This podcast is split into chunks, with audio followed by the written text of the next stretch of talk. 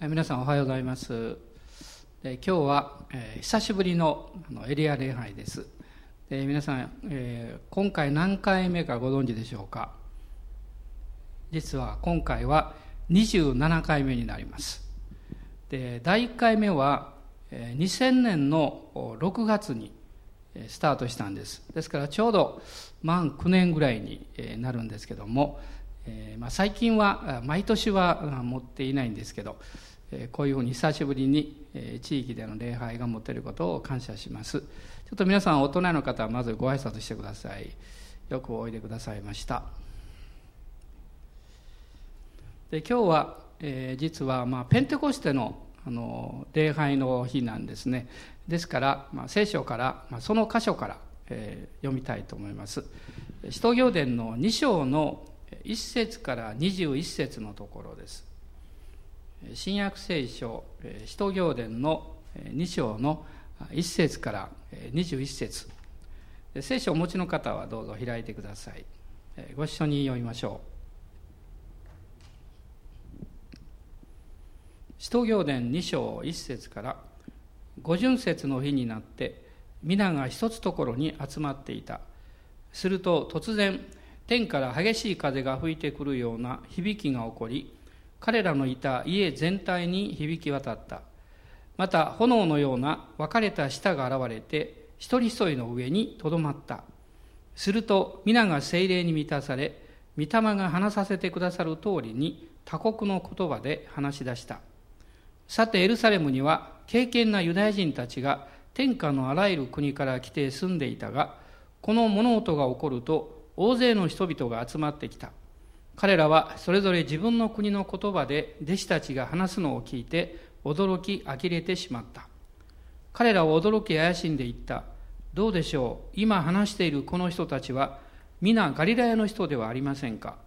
それなのに私たち命名の国の国語で話すと話すのを聞くとは一体どうしたことでしょう？私たちはパルテア人メジア人エラム人またメソポタミアユダヤ、カパドキア、ポントとアジア、フルギアとパンフリア、エジプトとクレネに近いリビア地方などに住む者たち、また滞在中のローマ人たちで、ユダヤ人もいれば回収者もいる。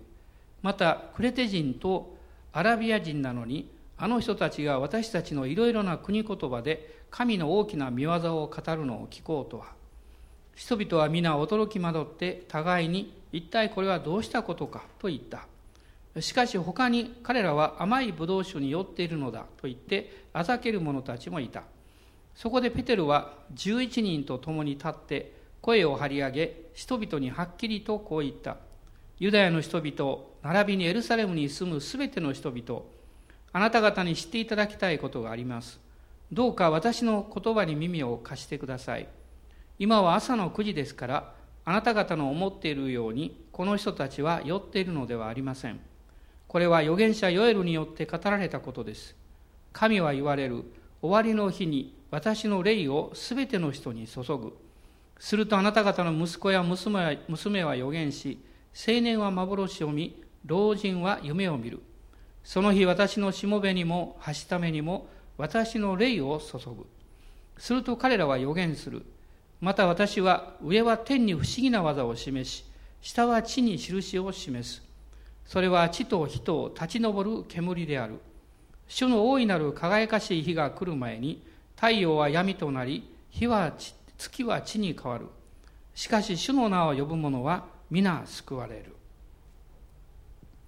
ペンテコステというのは、まあ、50日目、五巡節というふうに当時はこの呼ばれていました。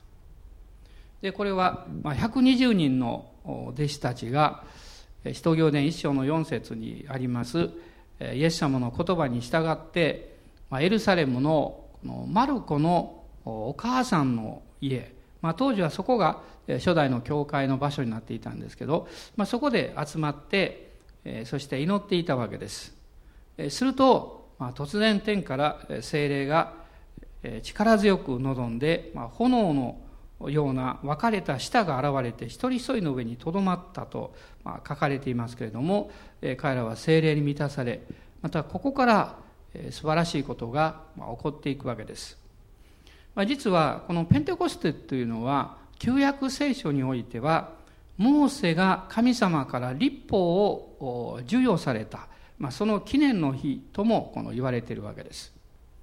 で当時このユダヤの人々にとってはこの日は七週の祭りあるいは借り入れの祭り初穂の日というにも言われておりました、まあ、杉越の祭りが始まってその2日目から数えて50日目、まあ、これがペンテコステのお祝いをする日であったわけです、まあ、新麦でこしらえたこのパンをですね、まあ、神様に捧げたそうです。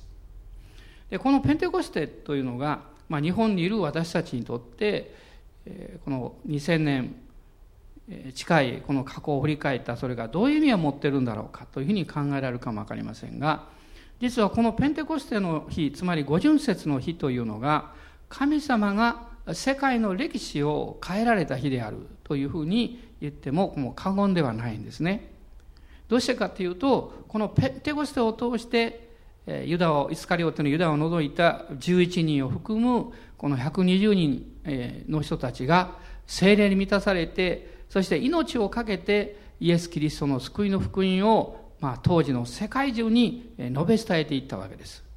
そしてそのキリスト教が、えー、ずっとこの西回りでヨーロッパ、そしてアメリカ大陸、そしてアジアというふうに世界中に伝わ、えー、伝えられて、まあ、今日、え、人口、世界人口の、ま、30%以上の人たちがこのクリスチャンになっております。何度もこの歴史の中で、キリスト教に対する迫害が強い迫害が起こってある時には聖書をもう撲滅しようというふうなそういう運動も起こったわけですがしかし実際迫害が起これば起こるほどクリスチャンたちがこの増えていったそれは弟子たちがこの信じたイエス・キリストの十字架の救いというものが本当に力強くって私たちの人生をこの変えることのできる素晴らしいものであったからですまあ、それを今日このエリア礼拝に初めて見えられた方もいらっしゃると思いますし、まあ、ご家族の方で、えー、もう何か逃げ場を失ってしょうがないから一緒にいるなという方もおられるかも分かりませんけど、まあ、それでも大歓迎です。本当に神様があなたを愛してくださって、また私たちと一緒にこの礼拝を捧げることができるということを本当に感謝しております。で今日は、まあ、このペンテコステについてはたくさんのことをお話しすることができるんですけども、まあ、3つのえー、まあ重要なことについて、えー、ここから一緒に学んでいきたいと思います。でまず第一のことはこの2章の一節にありましたが五巡節の日になってという言葉です。この五巡節の日になってというのは日が満ちてというふうにも言われることができるわけです。まあ言葉からいきますとね。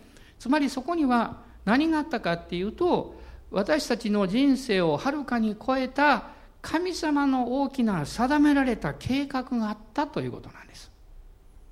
でおそらく、えー、私たちはですね、まあ、自分の毎日の生活の中で、まあ、いろんな人に出会ったり、えー、いろんなことを経験しますけれども例えば、えー、素晴らしい人に出会った時あるいはあなたが、えー、その人の出会いによって、まあ、将来結婚するようになったとかあるいは、えあなたのこの人生をこう方向を変えていくような、えー、素晴らしい出来事に出会った時にはおそらくあなたはそれは単なる偶然だというふうには考えないと思うんです。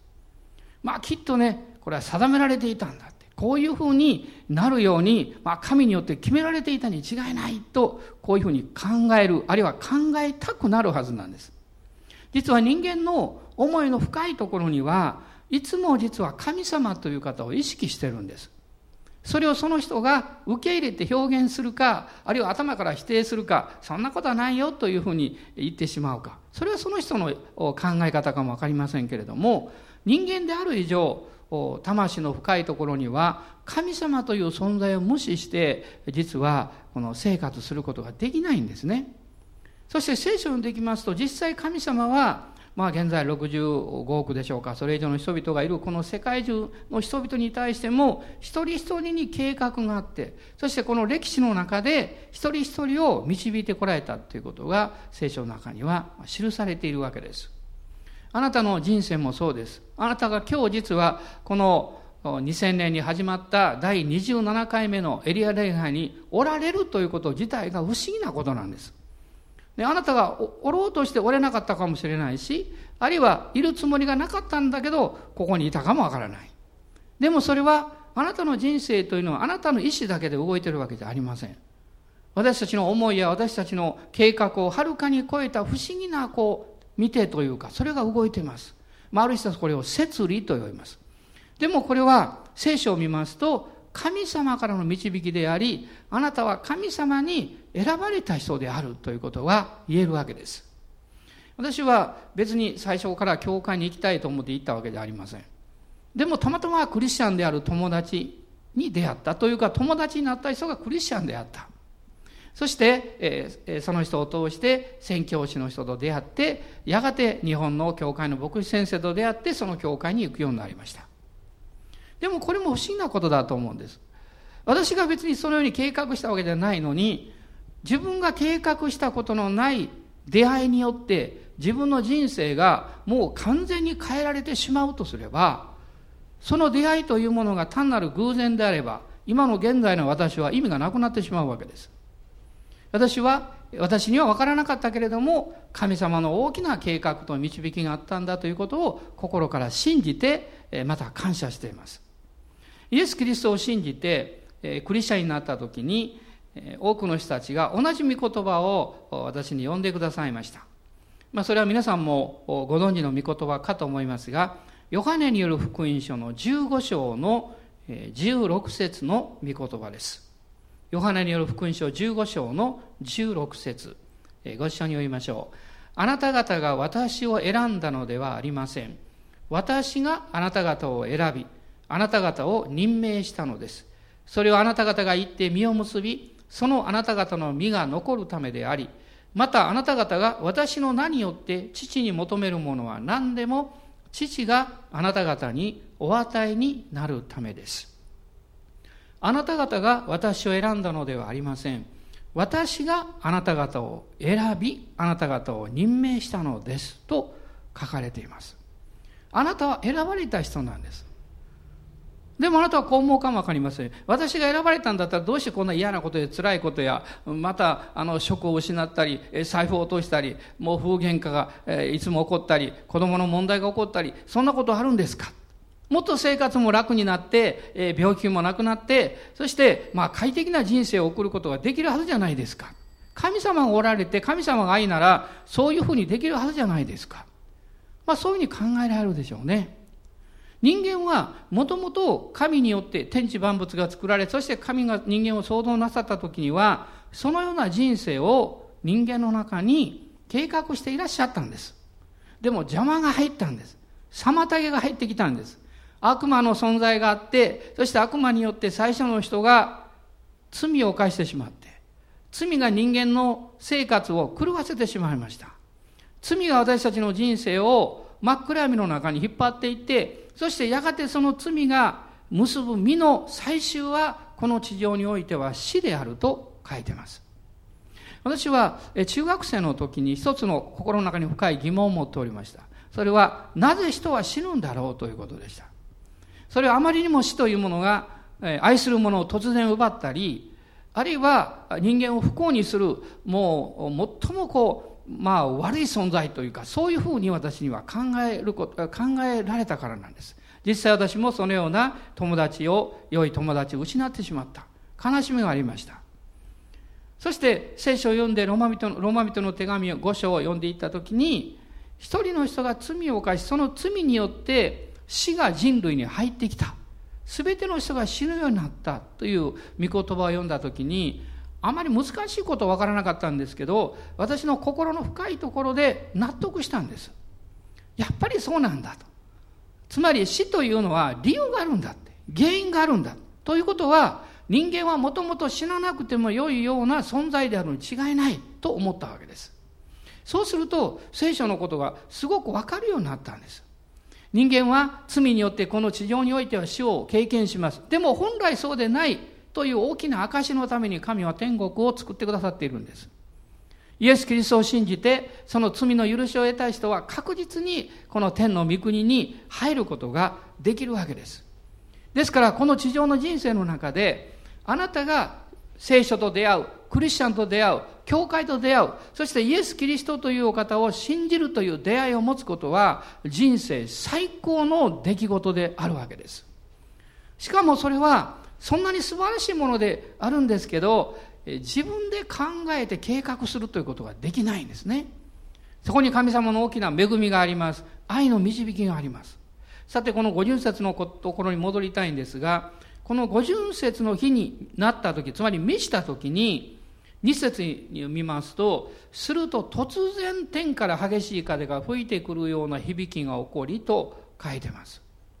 神様がどんな素晴らしい計画を導かれた導かれていたとしても人間の側から見ますとそれは突然なんですね。思いがけないことなんです。しかし神はそれを計画なさいます。そしてそれは決して偶然ではないわけです。ベニヒムという有名な先生がいらっしゃいますけれどもこの先生は飛行機に乗るときにできるだけ聖書を読むようにしているそうです。二つの理由があるんです、まあ、それは、えー、聖書を読んで、えー、心が豊かになり力を受けるためです。もう一つの理由は聖書を読んでいるとほとんどの場合その横に座っている方がですねしばらくすると声をかけてくるそうなんです。この人誰なんだろうと思ってですね普通は新聞読んだり週刊誌読んだりあるいはテレビを見たりしてるでしょうからですから彼は聖書を読むんだそうです。である時彼は3時間ぐらい飛行機に乗っておりましてその途中で聖書を読んでおりますと隣に座っていた60代の男性がやっぱり質問されたそうです。あなたは何をしてらっしゃる方なんですかと聞かれました。で彼は私は実は、え、説教者なんです。牧師なんですよとこう答えたそうです。すると彼がいや実は私にも昔あの宗教に熱心だった友達がいたんですよと言って、えー、いろんな話をなさいました。ところがその宗教に熱心であった、えー、とっても自分も尊敬した友達が、まあ、朝鮮戦争の時に、えー、一緒にこう従軍していた時に爆撃が直撃して、えー、彼が吹っ飛んでしまってそして死んでしまった。えそのことを彼が話し始めた時に目に涙を浮かべていたそうです。そして彼はその時にもう友達がどうなったかですね探そうとしたけどももうバラバラになっちゃって見つからなかった。しかし彼の片手を発見したそうです。そして驚いたことに彼のこの片手に聖書の1ページが破られて握られていてそのまま落ちてたそうです。彼はその聖書のページをその手から持って帰ってそして今額の中に入れてるんだとこういうふうに言われたんですね。えそれを聞いていたベニヒム先生はしばらく祈りながらあなたのために聖書の一箇所を読んでもいいですかと聞きました。と彼は結構です。どうぞ読んでくださいと言いました。そして彼がえベニヒム先生が聖書を読み始めたんです。すると彼が大声で泣き始めたんです。まあ60代の男性が飛行機の中で大声で泣き始めたわけですから添乗員の方とかみんながびっくりして飛んでですね。どうしたんですか？大丈夫ですか？彼は「いや大丈夫大丈夫」そしてこう言ったそうです。そうだそのページだ。その内容だって言ったそうです。つまり彼の友達がの左手の中に握られていたその聖書の1ページというのはベニヒム先生がその時読んでいた詩篇の箇所詩篇91編だったそうです、えー、そしてその後で、えー、彼は、えー、先生は彼に聖書の話をなさってあなたもイエス様を信じませんか？ということを勧められました。もちろんその男性はイエス様を信じました。というのは、彼が何も言ってないのに、ベニヒム先生がその友達が手で握っていた同じ聖書の箇所を読んだからなんです。こんなことは偶然ではないと彼はすぐに分かったんです。そのような対話を通して実は彼が神様に選ばれているということの証としてそういう出会いを与えてくださったわけです。その飛行機から降りるときにベニヒム先生は言ったそうです。えー、またいつ会えるかわからないけど、必ずね、天国で会いますよ。天国で会いましょうと言いました。すると彼がニコッと笑いながら言ったそうです。はい、私も必ずそこにおります。あなたはいかがでしょうか？この地上で多くの人との出会いがあります。でもその人たちと再び会う場所があるとすれば、その人たちにも行ってほしいでしょうし、そこに。そしてあなたもその人たちと一緒に会いたいと思いませんか？あなたの愛する家族や尊敬していた友やお世話になった方たちやその人たちがイエス・キリストを通して天の御国に行くならば私たちは再び会うことができるんですよ。どうして神はあなたを選ばれたんですか？どうして神は私を選んでくださったんですか？一つの理由です。神があなたや私を作りそして愛してくださってるからです。神様の愛なんかわからない。とおっしゃる方もいるでしょう。でも私は説明することはできませんけれども一つのことだけ申し上げます。愛には理屈はないということです。なぜ愛するのかと言ったならば愛してるから愛するんだとしか言いようがない。これが愛だと思います。神様あなたを愛していらっしゃるんです。だからあなたのために幸いな計画というのを持っていらっしゃって今日も決してこの一日が無駄になるんじゃなくって素晴らしい日になるようにと計画を与えて導いていらっしゃいます。どうぞ皆さん、今日この礼拝に出れたことをお互いに感謝しましょう。今ちょっと大人の方とですね、えー、顔を向き合って、えー、いつものように大きなスマイルで、えー、挨拶しましょう。ハレルヤ、感謝します。神様が選んでくださって、私の人生を愛してくださっているということが分かったときに、私たちは神様の導きの計画というものをもっともっと理解することができるようになります。ローマ人の手紙の8章の28節というところを開いてください。ローマ人への手紙の8章の28節です。ご一緒に読みましょう。8章28節神を愛する人々、すなわち神のご計画に従って召された人々のためには、神が全てのことを働かせて益としてくださることを私たちは知っています。あなたの人生が本当に素晴らしかったんだと告白できるとすればあなたは最高に人生の成功者だと思います。多くの人々はもう自分の人生はバラバラだったと感じながら世を去っていってます。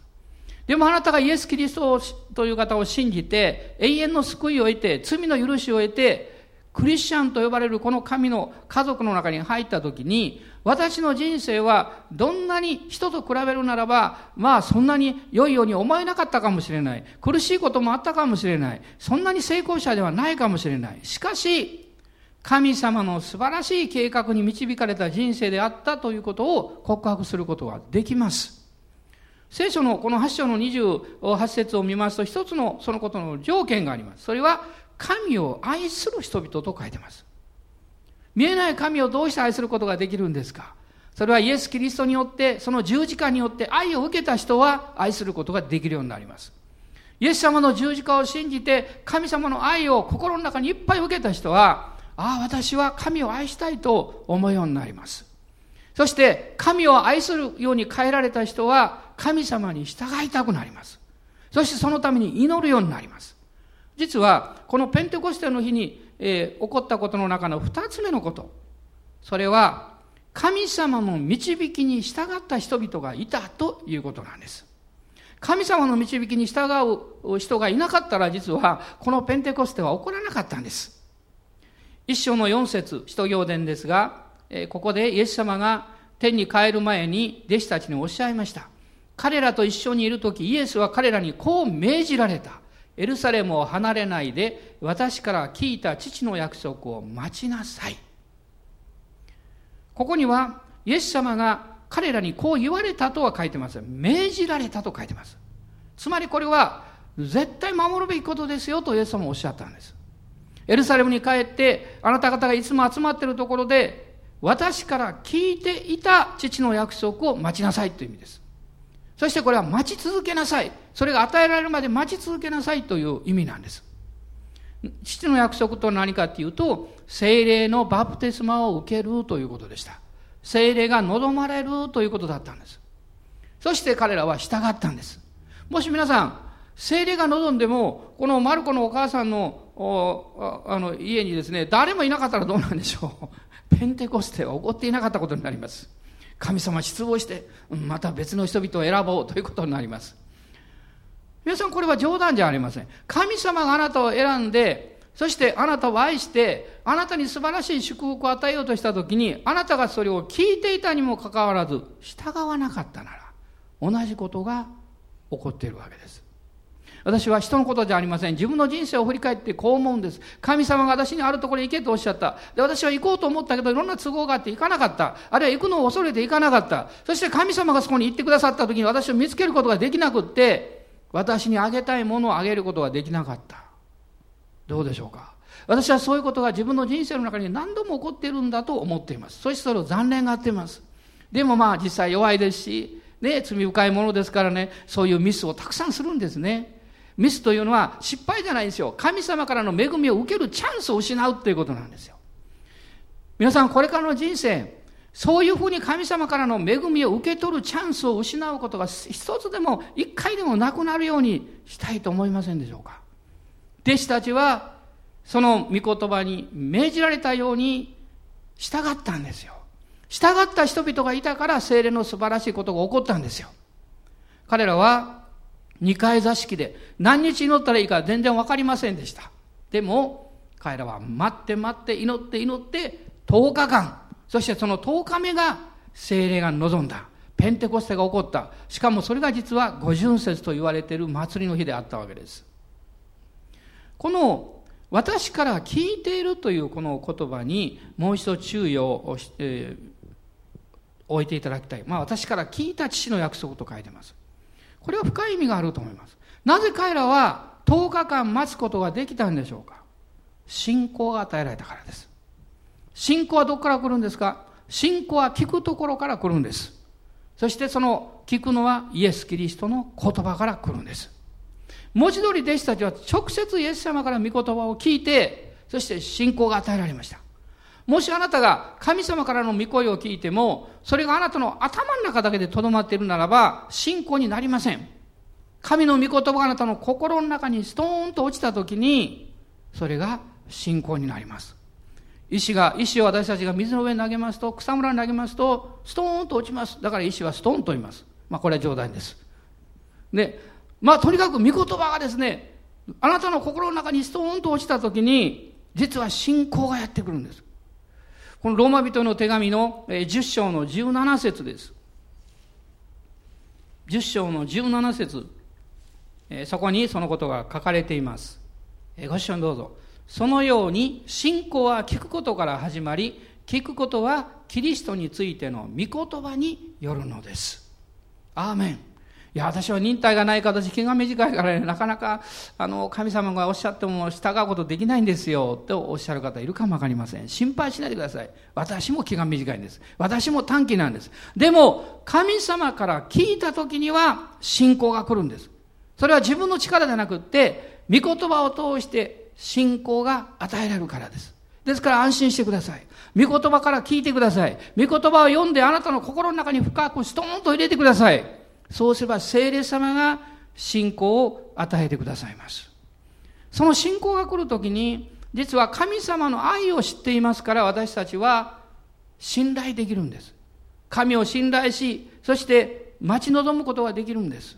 そしてそこから祈りが起こるんです。私が信じたことが私の上に起こるように、私を通して起こっていくようにと信じることができるようになるんです。私の尊敬している方、会ったことはありませんが、トマス・ウィンという方を私はよく思い出します。彼の、まあ、おばあ様が、えー、ブラウン夫人という方ですが、賛美歌の作詞、作曲をした方でもあるわけです。彼女は、まあ、日本がまだ徳川時代のこの末期に、日本から、え、水夫さんが手に入れてきた漆器を見て、こんな素晴らしいものを作る国民が救われるように祈らなきゃいけないと思って、彼女は祈り始めました。やがて結婚をして男の子が生まれた時に神に祈ったそうです。主よどうぞこの子を福音のために用いてください。そしてサムエルと名付けました。この方がサムエル・ブラウン。日本プロテスタントの宣教師の初期の一人の方でいらっしゃいます。今年はプロテスタント宣教150周年になるんですけど、えー、先日ですね、あの、150周年の時にはこういう、日本の宣教の歴史をあの、少し上映しますと言って、あの、初期の宣教師の写真を見せてもらいました。その中に、このサムエル・ブラウン先生も写っておりました。あ、こういうことなんだと思って、私初めて写真見ましたけども、あの、感動しました。そして彼が日本に帰っている間に、おいごさんが遊びに来ました。高熱を出して、もう重病になりました。本人が祈りました。神様どうぞ僕を癒してください。彼は17歳でした。僕は癒されたら何でも従います。そしたら癒されました。そして彼は日本の宣教師になりました。この人がトマス・ウィンという人です。彼は日本に来て、1877年、明治10年に彼は来日しまして、そしてこの北陸伝道をスタートしました。金沢教会や北陸学院を設立しました。大阪や堺でも伝道しました。森永のあのキャラメルのエンジェルマークは彼のあのアドバイスなんです。素晴らしい日本にこの置いて働きをしたわけで、やがて彼は満州に行って、昭和6年にもう一度日本に帰ってきて、2月の8日、北陸石川県の金沢日本キリスト教会の礼拝の最中に講談に立とうとしてそこで倒れて天に帰られました。81歳の生涯であったそうです。彼は自分の国で天に帰ったわけじゃありません。日本から天に帰りました。しかしそれは彼のおじさんの使命でもあり、彼のおばあちゃんの祈りでもあったわけです。皆さん、あなたが、あなたが祖国がこの地上においてどこであれ、またあなたがどこから天に召されるとしても、あなたが神様から与えられた召しに従って歩んでいくならば、それは幸いです。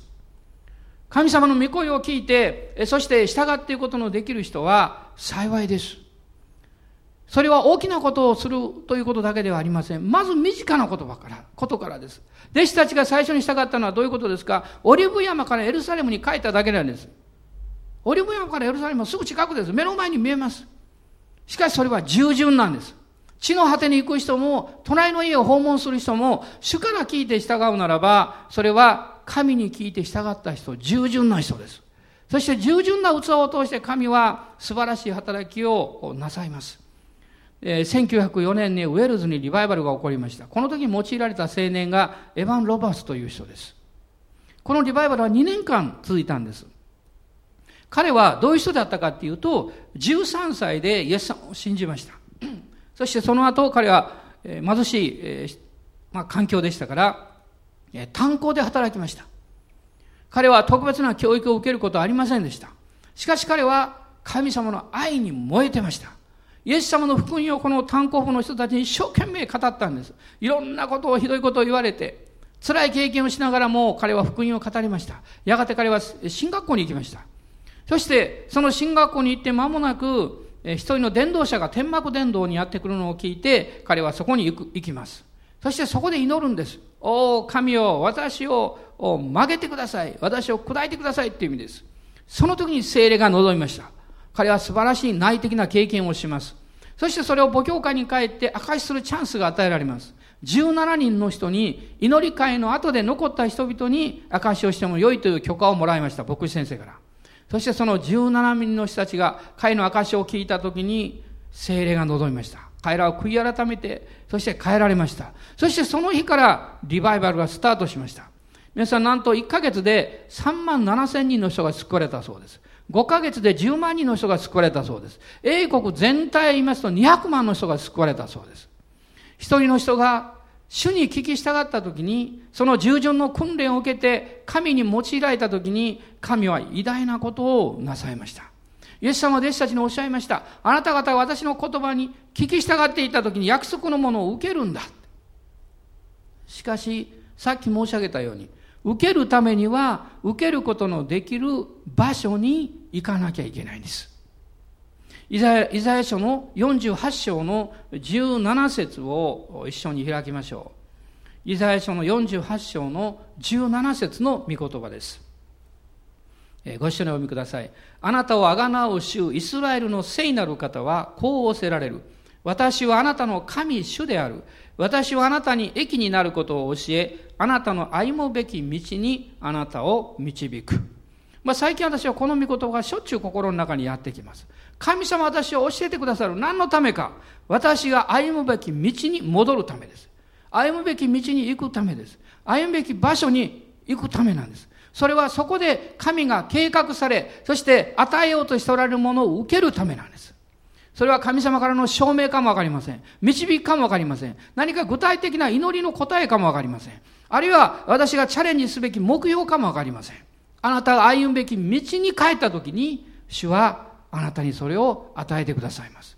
今日あなたがこの聖書の御言葉を学んでいることもその一つの理由です。神はあなたの歩むべき道に導きたいと願っておられると私は信じます。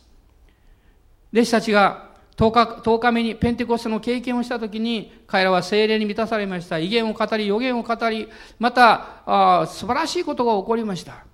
でもその全体として彼らが語っていたことは何だったかっていうと、それは一言で言えます。2章の11節使徒行伝の 2, 2章の11節の後半のところに書かれています。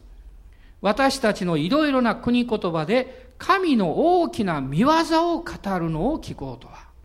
神の大きな見業を彼らは語ったんです。ああ、神は偉大な方である。そして神は一人子を私たちのために与えてくださった。十字架につけてくださった。そして永遠の許しを与えてくださった。人生をあがなってくださった。永遠の命を与えてくださった。この方は再臨なさる。天の御国の備えを私たちに与えてくださった。その通りなんです。昨日私はある方のメッセージを車に乗りながら聞いておりました。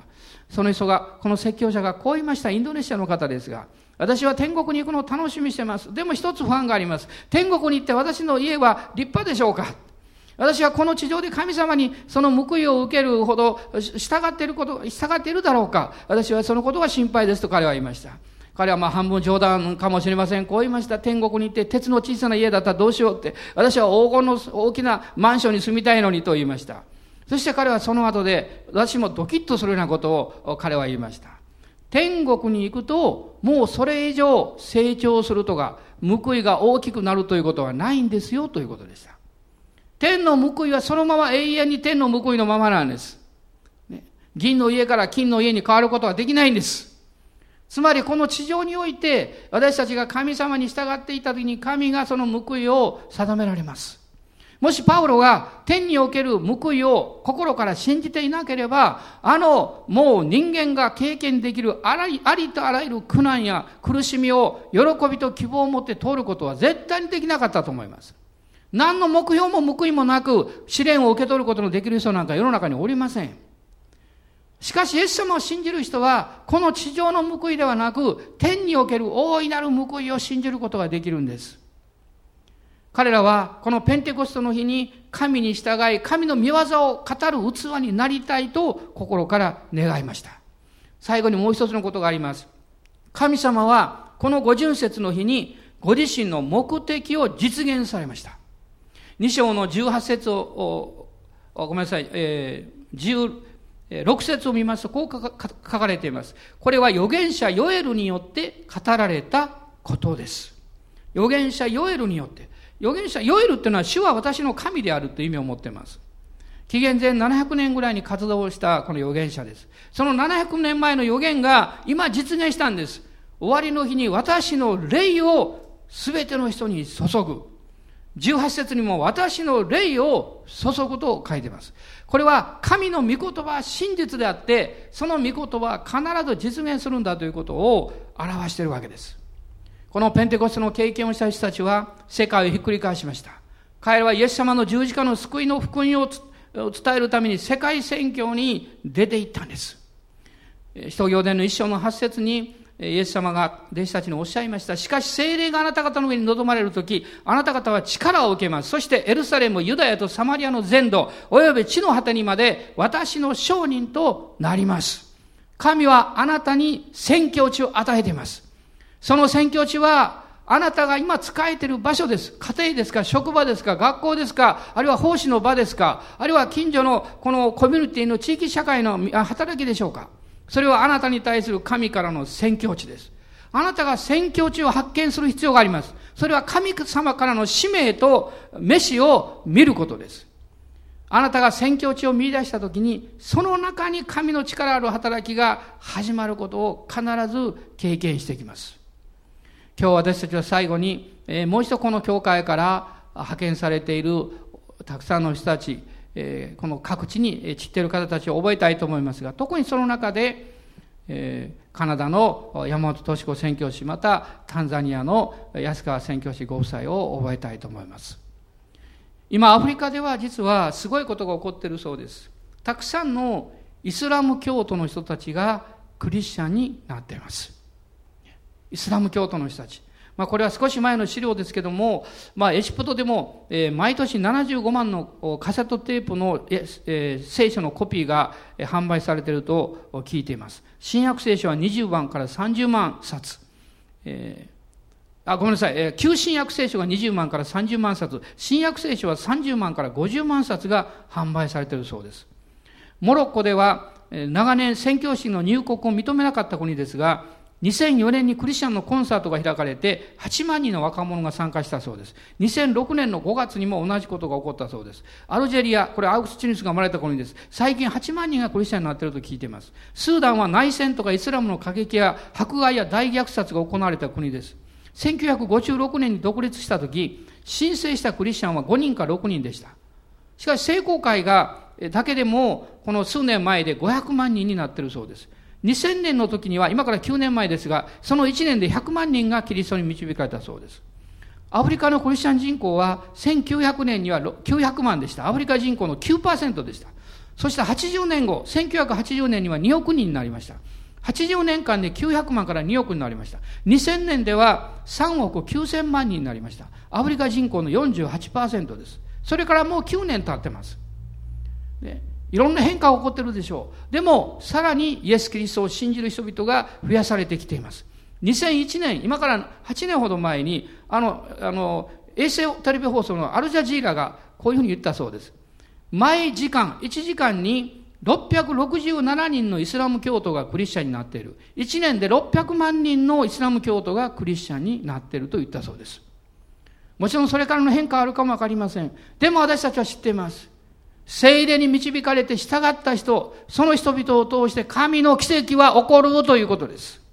あなたの地上における最高の仕事は何ですか？福音を伝えることです。あなたの前の人々を天国に導くことです。あなたの仕事やあなたの学びや才能をそのために用いてください。あなたの財やあなたの与えられた特別な力を神の栄光のために用いていただきたいんです。イエス様は弟子たちにエルサレムにとどまって父の約束を待ちなさいと言いました。計画された時があります。そしてそれを受けるための場所があります。そして信仰が御言葉を聞いた人の心の中に与えられる時にそのことは確実に起こります。今日も皆さんがいるそのそれぞれのエリア教会ブランチ御言葉の家の中でこのことが起こっていると信じます。今日も素晴らしいことがこれから起こります。この後皆さん幸いな交わりを持ってください。お互い祝福します。今お祈りします。イエス様感謝します。このエリア礼拝を心から感謝します。参加された方たち、あるいは参加できなかったけども、本当に祈り心を持って共に参加してくださっている兄弟姉妹たちを祝福します。どうぞ私たちを用いてください。イエス・キリストの恵みと父なる神様のご愛と精霊様による素晴らしい御交わりがこの礼拝の上に豊かに豊かにありますように、主の皆によって祝福します。アーメン。イエス様に一切の栄光を返します。ハレルヤ、感謝します。えー、それではまた、えー、来週、えー、また教会でお会いしたいと思います。また中継でお会いしたいと思います。感謝します。ハレルヤ。